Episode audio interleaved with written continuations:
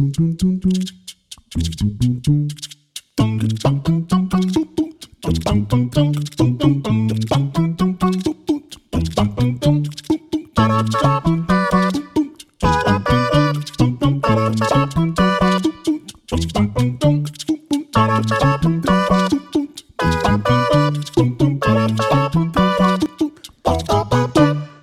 pessoal, bom dia, boa tarde, boa noite. Aqui quem fala é Bruno Gaspareto e estamos começando mais um Gravataí Podcast. Salve gente, estamos aqui hoje nessa noite de sábado uh, com uma convidada especialíssima, né, Gaspar? Especialíssima, né? Candidata a prefeita pelo pessoal com mais de 3 mil votos. Uh, estudante de psicologia há 50 anos, né, Tami? Já tem. 55. Já, já tem tempinho, tá quase se formando. Mãe da Natália. E hoje está aqui com a gente, né? Compondo essa mesa desse podcast. Tamires, muito bem-vinda. Muito obrigada pelo convite. É uma honra estar aqui. Uh, obrigada quem está acompanhando também, né? Porque é muito bom a gente ter esses espaços, construir esses espaços de debate, de diálogo, mas também é muito bom a gente saber que ele está chegando cada vez mais longe as nossas ideias, as nossas ânsias e os nossos sonhos, né? Obrigada pelo convite, pessoal. É verdade, inclusive agradecer né, a audiência do último episódio, mais de 300 visualizações, né? É, eu e o Lucas, a gente ficou surpreso com esse número. Então, agradecer também ao Rafael Link, que participou da última mesa. E agora, né, começando então a nossa grande entrevista com a excelentíssima Tamires Pavelho. E primeira pergunta que eu quero te fazer, Tami. Como é que começou a tua vida de militante, né? Como é que tu, como é que começou? desde criança, desde de adolescente, já tinha alguma questão política na tua vida? Como é que foi essa entrada? Uh, tu tem um passado liberal, Tami? muito bom. Eu acho que isso é muito importante, né? A gente saber uh, quais são as nossas raízes, né? Então, meu pai é taxista, minha mãe, ela ficou conosco por um bom período, né? Porque a gente sabe que o mercado de trabalho, ele é cruel com as mulheres. Com as mulheres mãe, ele é um pouco mais cruel. Então, eu tenho mais dois irmãos, então numa realidade de três filhos, uma mulher conseguir trabalho formal é muito complexo. Então, a, a minha realidade uh, de militância sempre foi saber que algo estava errado. Bom, não tem uma. Né, não tá certo esse sistema onde uns têm tão poucos. Uh, dentro da nossa escola, a minha escola era uma escola pública de Porto Alegre. Eu nasci e fiquei boa parte da minha vida em Porto Alegre, mais precisamente no Partenon, perto do Campo da Tuca, que a gente chama, né? Então a gente tinha esse contato assim com realidades muito mais duras também do que a nossa, né? Onde colegas iam de chinelo, alguns uh, de pés descalços, outros com seu material escolar dentro de uma sacola plástica. Então eu via que aquilo não estava correto, né? Ao mesmo tempo, quando a gente ia para o centro, que era também um evento da família, né? Ah, vamos para o centro. A gente via oh, crianças muito bem vestidas, enfim, com toda aquela outra lógica, né? E eu me perguntava, bom, por que né? Uh, os meus colegas não têm tanto e tem outras crianças com, com muito mais. O que, que acontece? Por que isso? E a gente brinca, né, que eu fui da geração de ser uma criança petista. Porque a minha família sempre teve essa consciência, sabe? De saber mais ou menos quem estava lutando uh, por nós. Então, essas coisas eram faladas dentro de casa, né? O que tinha sido a ditadura, né? O quanto era difícil a gente conseguir o provento uh, ah, para casa. Então, quando a gente conseguia ir no shopping, a mãe e o pai não comiam. Quem comíamos éramos nós, e isso era falado. A mãe sempre trazia essa consciência para nós, né? Eu nunca me esqueço que uma vez ela pegou um Big Mac, um Big Mac não, um McLanche Feliz, e ela nos disse: Olha, uh, custou sete reais esse McLanche Feliz. Com sete reais eu compro um McLanche para um de vocês. Com sete reais, a mãe vai lá no mercado e compra um quilo de chuleta. A, época, alimenta... a época que era sete pila ainda o McLanche. Exato, exatamente. Eu era e criança, o quilo né? De chuleta. Eu era criança, não faz tanto tempo assim. e ela, ela, ela dizia para nós, né? Então, com, com esse um quilo de chuleta, eu alimento todos nós. Então, por isso que a gente não faz sempre. Então, essas consciências eram sempre trazidas. Uh, ah, um tênis, aquele tênis topper tinha que durar um ano, né? Então, todas essas questões, assim, sempre uh, nos acompanhavam dentro de casa. Os debates também, a minha tia, ela me levava para votar, então eu via toda essa movimentação, sabe? Depois a gente ia lá pro rádio acompanhar quem é que tava ganhando. Então eu acompanhava muito essas, essas questões. Quando eu venho para Gravataí, a gente começa ali a morar na 72, onde tem os, o Colégio Ponte Verde, no qual foi o primeiro que eu, que eu me matriculei aqui em Gravataí. E nisso eu tomo um choque uh, de realidade, digamos assim, no sentido de que a comunidade escolar era muito mais participativa aqui em Gravataí. Algo que infelizmente se perdeu dentro dessa gestão do MDB, porque né, a gente sabe o quanto o MDB faz uma, uh, uma luta contra a educação, contra a participação popular, uma gestão muito mais enclausurada, né? Nessa época não era assim. Então, a mãe era muito chamada na escola para participar dos eventos, para construir essa questão, o que faz com que eu entenda um pouco mais de que, bom, tem uma organização por trás, as pessoas se movimentam, sabe? Não, é verdade, né? É verdade. Tem uma, toda essa questão até do, do que tu falou sobre o governo MDB. O governo MDB é uma, uma, uma questão muito engraçada no sentido de que todos, todas as movimentações deles são em período eleitoral, né? Todas, absolutamente todas. Desde asfaltar uma rua até falas mais inflamadas, assim, né? A gente vê agora o Zafalon, por exemplo, ele fala sobre, sobre a questão da cultura quando a RBS chama ele para falar sobre a cultura. Quando é o próprio movimento Amar para chamar ele, não, não tem um, um ai sobre o assunto, né? Quando tem todo um coletivo, toda uma organização sobre, ele não responde. Mas eles gostam muito daquela coisa de chamar atenção, de fazer um, um governo que seja vistoso, mas não efetivo. Um governo que, como diz o Pedro Spies, né, o, o, até o camarada que mandou aqui algumas perguntas para nós, eles acham que o povo ele come asfalto, porque não, que é bizarro, porque eles não fazem nada além de, além de ficar postergando, postergando até o período eleitoral tentar asfaltar uma rua. Exatamente. E, e, isso é muito sintomático, né? Então, ali, quando eu entro na, na universidade, eu entro através do ProUni, né? O meu pré-vestibular, ele é feito com bolsa, porque eu trabalhei, então eu trabalho desde os meus 16 anos de carteira assinada. Então, a minha realidade sempre foi estudar e trabalhar e ver que as contas não fechavam, sobrava mês, faltava salário, né? Todas essas questões, assim. Então a gente foi sempre com essa cultura de ter uh, muitas contas, uh, né? E pouca qualidade de vida. Então, uh, que nem o Lucas brincou, né? Ah, também tu tem um passado liberal? Não tem como eu ter tido um passado uhum. liberal, porque, né, a, a minha família sempre trouxe toda essa questão, assim, quem vem da família da classe trabalhadora é mais difícil ter um passado liberal, né? É Onde tem consciência política, no liberalismo não se cria, né? Exatamente. Então, então a gente sempre, tipo assim, a gente começou a trabalhar, conforme a gente foi começando a trabalhar, a gente foi começando a assumir contas dentro de casa. Essa é a cultura, né? Uh, justamente porque o, o salário ele não acompanha a inflação, ele não acompanha né, os gastos que uma família tem.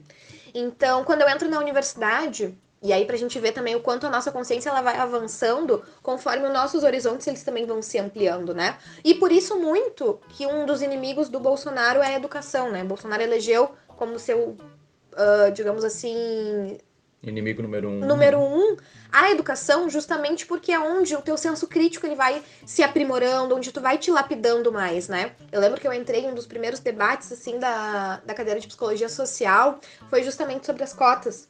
E eu falei, não, eu sou a favor das cotas, mas a cota de renda, eu acho que não precisa ter cotas de raça. E foi importante eu verbalizar esse absurdo, porque justamente ali eu consegui ouvir outros argumentos, e argumentos que fazem total sentido, da dívida histórica, né, do quanto a população negra dentro do Brasil, nós temos essa dívida, né, com, com essa população, a população indígena também, que faz sentido nós termos essas cotas, porque não só essa reparação histórica, mas também a, a questão da renda também influencia, né, toda essa parte da população. Então, as cotas, ela é uh, importante, necessária, e elas não são para ser para sempre. Elas são um período de transição porque nós precisamos continuar lutando por uma educação de, de mais qualidade, uma universidade para todos. Então as cotas elas não são um fim em si. E aí nisso eu fui cada vez mais me politizando, cada vez mais estudando sobre, cada vez mais a luta de classes fazendo sentido dentro da minha cabeça. Mas eu ainda não tinha encontrado uma ferramenta para que essa minha indignação fosse organizada, sabe? É massa porque tu fala da, da organização da comunidade escolar, a gente falou bastante da educação no episódio anterior, né, com o Rafa Link, e como isso faz diferença, né, pra, na construção dessa consciência. Deixa eu aproveitar para te perguntar, uh, tu está falando então que já tinha, né, já se falava sobre política na tua família, tinha, tinha uma construção de consciência, e como que tu faz a escolha pelo pessoal? Por que o pessoal? Assim, e já aproveitando para fazer uma pergunta seguinte, que é Uh, como que se dá o passo de, de tu te colocar à disposição para ser candidata do partido em 2020? Então, Lucas, uh, eu estudava na Uniriter e a Fernanda Melchiona estava fazendo uma panfletagem na Uniriter. E ela me entrega um panfleto massa pra um caramba, sabe? Que eu olho para aquele panfleto, eu leio aquele panfleto e eu penso, cara, se um dia eu fosse fazer um panfleto, era isso aqui que estaria escrito. Tá aqui as minhas reivindicações sabe? Quem é essa guria? E aí eu fui procurar mais sobre a Fernanda, fui procurar mais sobre o pessoal. E aí encontro, né, tipo, obviamente a Luciana Genro, que deu aquelas pauladas importantíssimas na campanha de 2014, do não levanta o dedo para mim, sabe? De falar sobre a pauta LGBTQI, sabe? Uh, de colocar os dedos nas feridas mesmo e de ser radical, e radical não no sentido, ah, porque é bonito ser radical. Não, mas de ir na raiz problemas mesmo, sabe? De não ficar com aquela coisa de que nem a gente tava dizendo do MDB, né? Que gosta de fazer uma prefeitura para inglês ver, mas que não vai nos problemas da cidade, que não realmente uh, resolve as questões. E aí encontra o pessoal do Pedro Ruas. Vindo para Gravataí, estava acontecendo na cidade, naquele período, o movimento do Fora Sogil, onde o Rafael Link e o Ricardo German eles eram umas das lideranças que estavam nesse movimento.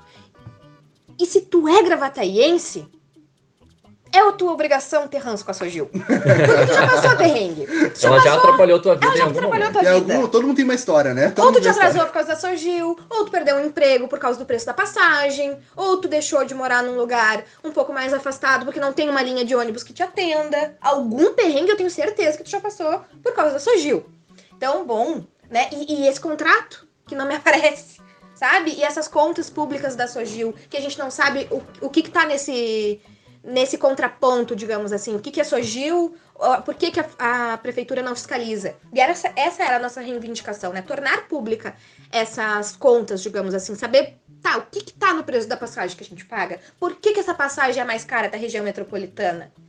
Então, trazendo, né, para essa realidade. Bom, já gostava da Fernanda, Luciana, o Pedro Ruas. Aí vem o Rafa e o Ricardo. Tá, o que que, tô, que que tá me faltando, né? E aí fui procurar mais sobre o programa do partido também, taxação das grandes fortunas. Cara, é aqui. É aqui onde eu vou conseguir uma ferramenta para essa indignação que eu tenho, esse sentimento de que algo está errado. Bom, agora tá na hora de eu dar um passo à frente. Tá, já diagnostiquei que algo tá errado. E o que, que eu faço pra, com essa minha indignação? Aí no PSOL, que, que tem para mim uh, muito claro que é no PSOL que as lutas se encontram, né? E aí o PSOL é essa ferramenta que, que dá sentido para minha militância. E em 2020, a gente, dentro dos debates, enfim, chegou no meu nome, mas não por ser a Tamires, né? Porque não, não importa quem esteja lá enquanto figura. É um programa que a gente está defendendo. Mas tu colocou o teu nome à disposição ou foi uma demanda partidária? Como é que foi? Acho que foram, foram as duas coisas, assim, que foram se, se, se construindo, digamos assim, né? A gente estava ali com aquele movimento da Emancipa Mulher, enfim, então tinha essa ânsia, assim, de nós precisamos de cada vez mais mulheres dentro da política, mas mulheres que defendam os, os direitos das mulheres, né? Porque me desculpa, mas de Damares a gente não precisa de mulheres na política, né? De mulheres que, a, que ataquem os nossos direitos. Então é, veio essa demanda de, bom, nós precisamos das mulheres nessa linha de frente. E eu coloquei meu nome à disposição justamente por ter muita confiança né, uh, em todo esse programa que a gente estava construindo já há muito tempo, em tudo que a gente vinha trazendo para dentro da cidade através dos emancipas, de saber, bom, a gente tem um partido que está dentro das comunidades uh, de Gravataí, é o pessoal. Então, é, são os nossos trabalhos e está na hora de nós levarmos essa voz dos indignados, da juventude, das mulheres para outros locais, para ocupar outros espaços. Então, é, fica muito claro nos debates que se o pessoal não existisse, se a minha candidatura não existisse, ia ficar aquela conversa com madre. É, é preciso ter alguém para colocar o dedo na ferida e apontar onde estão os problemas reais da cidade. Aliás, só falando uma coisa, foi engraçado que na direção da na, na reunião, né, da direção, na reunião dos filiados do pessoal, né? Eu, como filiado do pessoal, todo mundo sabe, há mais de quatro anos, falaram, ah, o nome da Tamires, né? A gente tá pensando na candidata a prefeita. Foi unânime, não teve um voto contra. então a Tamires foi a candidata ah, a prefeita. Ah, pessoa muito querida, né? Então, eu sim, eu fiz essa pergunta já sabendo da resposta, porque eu sei, né? A Tamires já tinha colocado o nome à disposição e todo mundo era a favor dentro do partido, porque sabia, né, do potencial, da capacidade dessa pessoa, que é espetacular, né? Igual a Tamires, modéstia à parte. Uh, Lucas, eu só vou fazer um adendo aqui e te perguntar uma coisa que foi uma angústia minha, né? Uhum. Na campanha de 2020, a gente teve o pessoal ali com batendo na trave, entrando com o seu maior objetivo, né, que era colocar um vereador na Câmara de Vereadores. A gente teve o Rafael Link, que foi o 12 segundo mais votado da cidade, né, como vereador, uhum. e por 300 votos acabaram entrando, não entrando, não conseguindo uma cadeira ali na Câmara de Vereadores. Por, por outro lado, teve a tua candidatura que foi um expoente, né, para todo mundo que é, que é de esquerda na cidade. No Twitter, inclusive, tu ganharia a eleição, né? teve uma, uma pesquisa lá que tu tava em primeiro. Eu queria te fazer uma pergunta em cima disso. Uh, o que que tu tira dessa eleição de 2020? E acima disso, o que que tu faria diferente nessa campanha de, de 2020, se é que tu faria alguma coisa diferente, né? Então, Gaspar, eu acho que isso é muito sintomático, né? Uh, porque o Rafa, ele foi o 12 ou 11 primeiro, né? Mais votado. Décimo segundo. É, foi o 12 segundo mais votados de uma, uh, de uma cidade onde tem 21 cadeiras. Isso mostra o quanto esse sistema é um sistema injusto e é um sistema feito para que nossas vozes não estejam nesses locais, porque as nossas vozes incomodam. A nossa voz, ela realmente movimenta essa estrutura que a gente sabe que é uma estrutura viciada, que é uma estrutura uh, desleal, muitas vezes, né? E, e o Rafael, ele é um sintoma disso, e ele é um sintoma também do quanto nós precisamos estar organizados e atentos, né? Porque dizer até papagaio diz. Tu chegar na eleição dizendo que tu é oposição é muito fácil. Agora, ter realmente coragem de se postular contra a Sogil. E nós não tivemos nenhum vereador, nenhuma vereadora dentro de Gravataí para se postular contra aquele absurdo dos 5 milhões. Nós não tivemos nenhum vereador, Lucas, que foi lá e colocou: não, vocês querem dar esses 5 milhões que a gente já sabia que ia passar. Vocês querem dar esses 5 milhões para a Sogil, que foi basicamente isso, dar os 5 milhões para a Sogil. Então a gente vai garantir os empregos dos cobradores, a gente vai garantir os empregos dos motoristas. Isso não aconteceu. A gente vai garantir que a Sogil forneça as linhas adequadas para as pessoas. Não fique amontoando as pessoas no meio de uma pandemia que a gente sabe que foi o que aconteceu. As, a gente teve. Nós temos uma Câmara de Gravataí hum, covarde. Porque ou tu é da, da situação, e aí tu tá bem, tu tá, né, com, com, com com as escolhas que o MDB faz atualmente, ou tu é uma oposição da boca para fora, que é o que nós temos atualmente. E nós sabemos que quem tem condições de ocupar uma, uma posição de, de oposição na nossa cidade é o PSOL. Porque é o PSOL que não tem rabo preso. É o PSOL que não participa desse jogo sujo deles. E é por isso que o PSOL incomoda. E é por isso que eles tentam sempre barrar todos os avanços do PSOL. E é por isso que cada vez mais, se tu te indigna, se tu sabe que as coisas não estão certas, te organiza. Te organiza. Participa da vida política. A cidade é tua, a cidade é nossa, a cidade não é do Marco Alba, a cidade não é do MDB. A cidade não é desses vereadores podres que nós temos. A cidade é nossa. A cidade tem que ser da juventude. Quantas vezes nós perdemos os jovens para Porto Alegre? Porque nós não temos cultura ativa na nossa cidade. O que nós temos é uma uma onda de, de resistência dos artistas, que são os guerreiros, que, co que conseguem muitas vezes movimentar essas questões culturais na nossa cidade, que a gente sabe que a prefeitura pega os conselhos para sentar em cima, para fazer com que não tenha essa participação popular, para fazer com que não tenha essa mobilização dentro da nossa cidade. E o que eu faria diferente, Gaspa, eu acho que a gente sempre aprende a gente todos os dias, que a gente tem panfletagens toda semana, tu sabe, tu vai com a gente, o quanto a gente ouve as pessoas e o quanto cada dia mais a gente aprende assim, estando com o pé na rua, estando com o pé no barro, que sempre foi o jeito da gente fazer política. Então, eu tenho muito orgulho dessa campanha que a gente fez, porque foi uma campanha com muitas mãos, com muita participação popular, com muita indignação, com muita vontade de realmente construir um novo futuro, porque a gente sabe que é possível. Isso tá claro. É possível. Mas o que eu faria diferente, eu acho que eu teria sido talvez um pouco menos condescendente, digamos assim, em alguns momentos do debate, com algumas coisas assim que eu acho que a gente Porra, deveria ter mas falado. Mas daí tu fala isso dizendo, chamando, falando, perguntando, já falou se ele tava nada, né? O que, que vai ser mesmo, mais Não tem como ser condescendente desse jeito. Pra tu ver como uma pessoa humilde, né? Uma pessoa claramente humilde. Mas a gente sempre tem o que aprender, a gente todo dia tá aprendendo, a gente todo dia tá fazendo melhor. E eu acho que a política é isso, sabe? Nada tá pronto. E, e não existe dentro do cenário político uh, ser um, uma receita de bolo, né? Ah, faz assim, faz assado. Então é muito isso, assim, é muita leitura na rua, é muito testar realmente, né?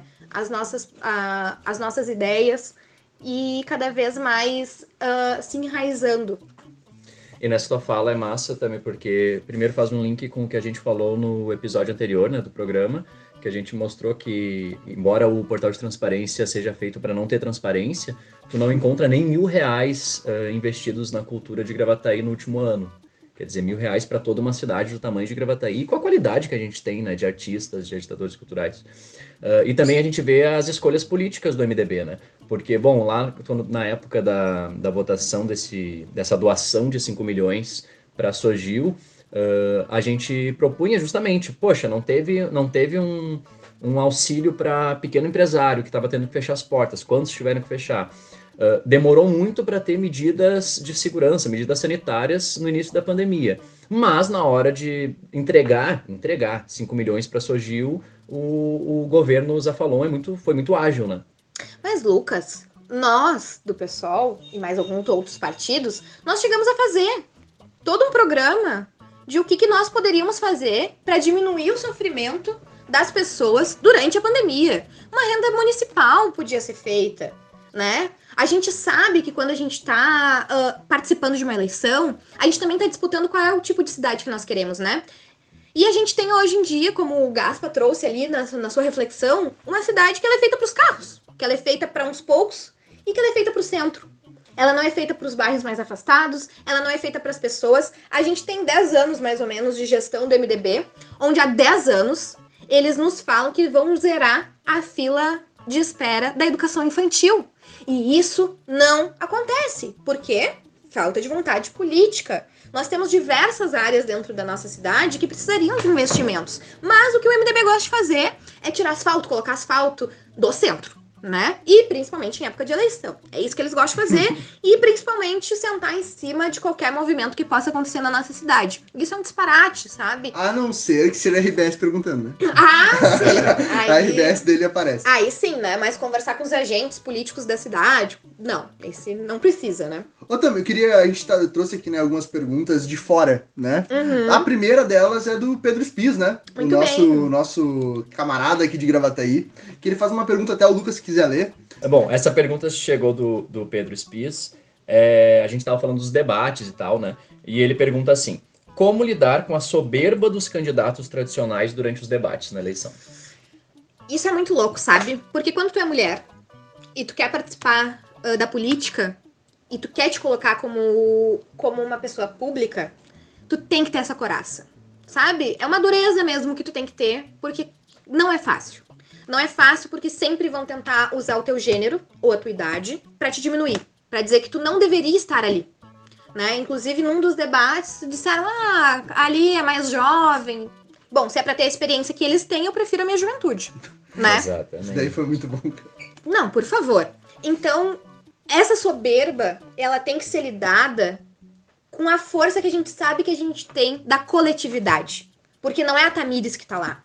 Somos todos nós são as nossas dores, as nossas reivindicações, os nossos sonhos e os nossos anseios. Eu não tô lá por mim, eu tô lá por todas as pessoas que querem uma Gravataí diferente, uma Gravataí construída pelas pessoas e para as pessoas. Então isso que dá força para chegar a apontar o dedo, botar mesmo, né, o dedo na ferida e dizendo quais são os problemas da nossa cidade, e não só apontando os problemas, mas dentro do nosso programa e dentro de tudo que a gente faz, a gente sempre traz quais são as soluções possíveis, que eles não têm vontade de fazer, porque vai mexer com quem a gente sabe que tá ali amigo do rei, né? É verdade. Então vai, vai ter resposta, porque é até sem palavras. Mas tem outra, outra pergunta também, né, de uma pessoa que é que eu diria que ela tem uma história em Gravataí que é inquestionável, né? Que é a Rita Sanco, foi vereadora, vai ser a nossa próxima convidada aqui no podcast. Então, se quiser colocar aí a, a pergunta, né, pra gente, pra gente ouvir. Querida Tamires, é uma honra estar contigo em vários espaços de militância, na busca de melhores condições de vida e na, na defesa de direitos que nos são usurpados. Tenho mais de 40 anos de militância sindical e partidária e conciliar a maternidade com a militância nem sempre foi tarefa fácil, porém não impossível. Com a chegada da Natália, passas a viver essa mesma realidade. Como avalias a situação e como precisamos avançar para que mais mulheres estejam na luta? Então, né, essa é a pergunta da ex-prefeita Rita Sanco, ex-vereadora, né, em diversos mandatos. E eu queria saber de ti, né, como, como tu vê isso que a Rita trouxe para nós? Uma pergunta que uh, muito me emociona, porque a Rita ela é uma das minhas referências de luta, sabe? Alguém que eu admiro bastante. E o que ela traz é um, é um tema muito sensível, assim. Eu acho que para a grande maioria das mulheres que participam né, uh, da política. Porque justamente isso. É difícil é difícil pra caramba, sabe? Tu ser uma mulher e tu ocupar os espaços de poder. Porque esses espaços foram historicamente negados. Então, quando tu vai fazer uma fala pública, tu tá sempre com aquele que a gente chama, né? Aquela síndrome de impostora. Ah, mas poderia ser melhor. Ah, mas será que eu realmente deveria ocupar esse espaço? Então, tu tá te questionando o tempo inteiro. E a maternidade, eu digo que não há nada mais político do que a maternidade porque ela te coloca em outras camadas da sociedade que muitas vezes, por mais que eu sempre uh, tive uma militância feminista e sempre procurei me atentar para todos esses temas, né? É diferente. Quando é tu ali no papel de mãe e, e de militante, é, é diferente, sabe? E não há nada mais político do que tu criar um ser, né, do zero. Então, passar valores, passar essas coisas, e tu não consegue estar nesses espaços sem a coletividade te acolher. Porque eu não consigo, por exemplo, eu não conseguiria estar aqui agora respondendo esse podcast se o Renato não tivesse ali segurando a Natália e me alcançando ela de vez em quando pra mamar. Dá um oi na né, Renato. E aí, galera? e, e é isso, eu acho que cada vez mais nós temos que pensar como que as mães podem ocupar esses locais. A gente tem que fazer eventos onde sempre tenha espaço kids. Mas não é só ter espaço kids com brinquedos e um tatame. É ter alguém que vai ficar cuidando daquelas crianças. É tu estar num evento com uma mãe e tu te oferecer para ficar com o filho, para que ela consiga acompanhar mais atentamente aquelas palestras ou muitas vezes fazer uma fala. Então, a nossa força e a nossa coragem, ela tá sempre na coletividade. E aquela frase que ela é muito, para mim, muito significativa de que é preciso uma aldeia inteira para criar uma criança, eu acredito muito nisso, porque a Natália, ela ela já, já vive muito, né? A gente tá em atos com ela, a gente leva ela para as panfletagens, e é nesse, é nesse chão que eu quero criar minha filha, sabe? Dela sabendo que um novo futuro é possível, de que um novo presente ele é possível, mas que esses espaços, uh, eles não poderiam ser ocupados por mim nem por outras mulheres se nós não, não tivermos a camaradagem uh, incutida em quem está conosco nesses momentos. Bom, tem uma outra pergunta que chegou também pela caixinha, uh, que tu já falou um pouco sobre ela, mas para a gente refletir aqui, que é sobre a participação popular, né? Que é assim, como fazer política com participação popular? Tu falou do reflexo da, da, de uma comunidade escolar ativa, participativa, né? E na política ampla, assim, como é que funciona? Como é que se faz participação popular? uh, para mim essa pergunta ela é, ela é muito engraçada porque eu não saberia te responder o contrário. Como não se faz política com a participação popular, né? Porque para mim é isso. A política ela é um instrumento uh, da coletividade né, o, o enfim, a política que eu acredito, ela é feita na coletividade, ela é feita pelas pessoas e para as pessoas. A gente não construiu um programa sem, sem consultar as pessoas. Nada do que a gente construiu em toda a minha vida enquanto militante foi de cima para baixo. Pelo contrário, né? Sempre foi uma coisa muito de baixo para cima, de mover as estruturas, a base da sociedade. Então, a política, para mim, ela só faz sentido quando ela é coletiva. Uhum. Tami, tu falou também sobre a, a oposição na Câmara. Uhum. A gente tem uma oposição que é uma oposição de direita, né? A gente não é. tem um mandato de esquerda atualmente na, na Câmara de Gravataí. Exato.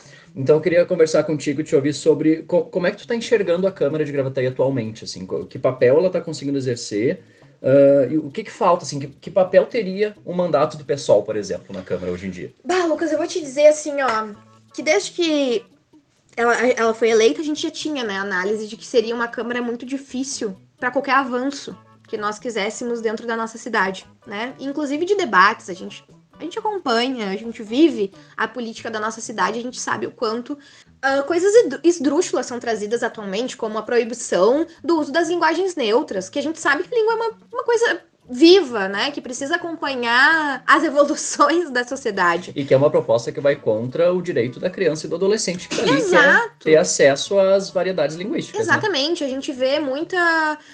Uh, muito teatro dentro da Câmara também, né? Uh, muita proposta sendo colocada só para ser bonita e não ser efetiva. Uhum. Essa é a verdade de muitos projetos e muitas coisas assim despolitizantes também, né? A gente a gente tem, na verdade, eu, eu, eu, te diria que eu não acho que a gente tenha atualmente uma oposição dentro da Câmara de Vereadores. E se há, é muito recuada.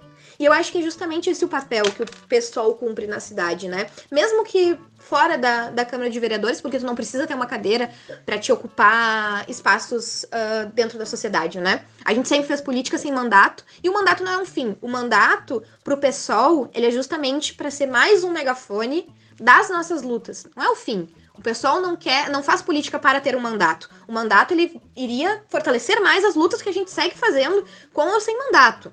Né? E o pessoal ele justamente cumpre esse papel, né? De colocar realmente o dedo na ferida, de ser radical, porque não tem rabo preso. Não faz parte desse jogo uh, espúrio de tomar lá da cá, de, de, desse balcão de negócios, dessa política apodrecida que a gente tem em todas as esferas, e aqui em Gravataí não, não é muito diferente. Até falando sobre isso, né? A gente falou semana passada sobre a mudança drástica do governo do. do no governo do Zafalon, na base do governo do Zafalon, né? Uhum. Que foi a saída do PSB do governo, onde o presidente, né, Luiz Stump, falou, até comparou o PT, do Bordião e da Rita.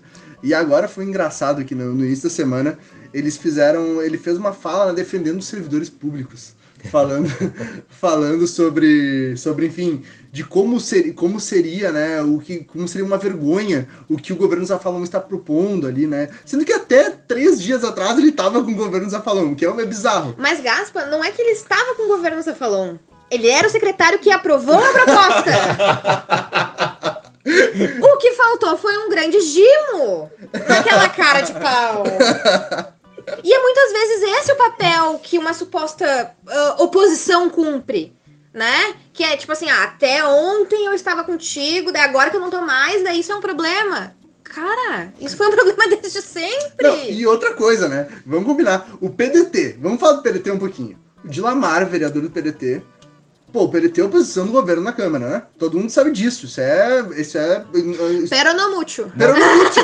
e aqui a gente tem uma comprovação que o Dilamar fez falas defendendo o governo Marcos Zafa, né? Como, como eu digo. Como dizem por aí. como dizem por aí, no caso, é só eu.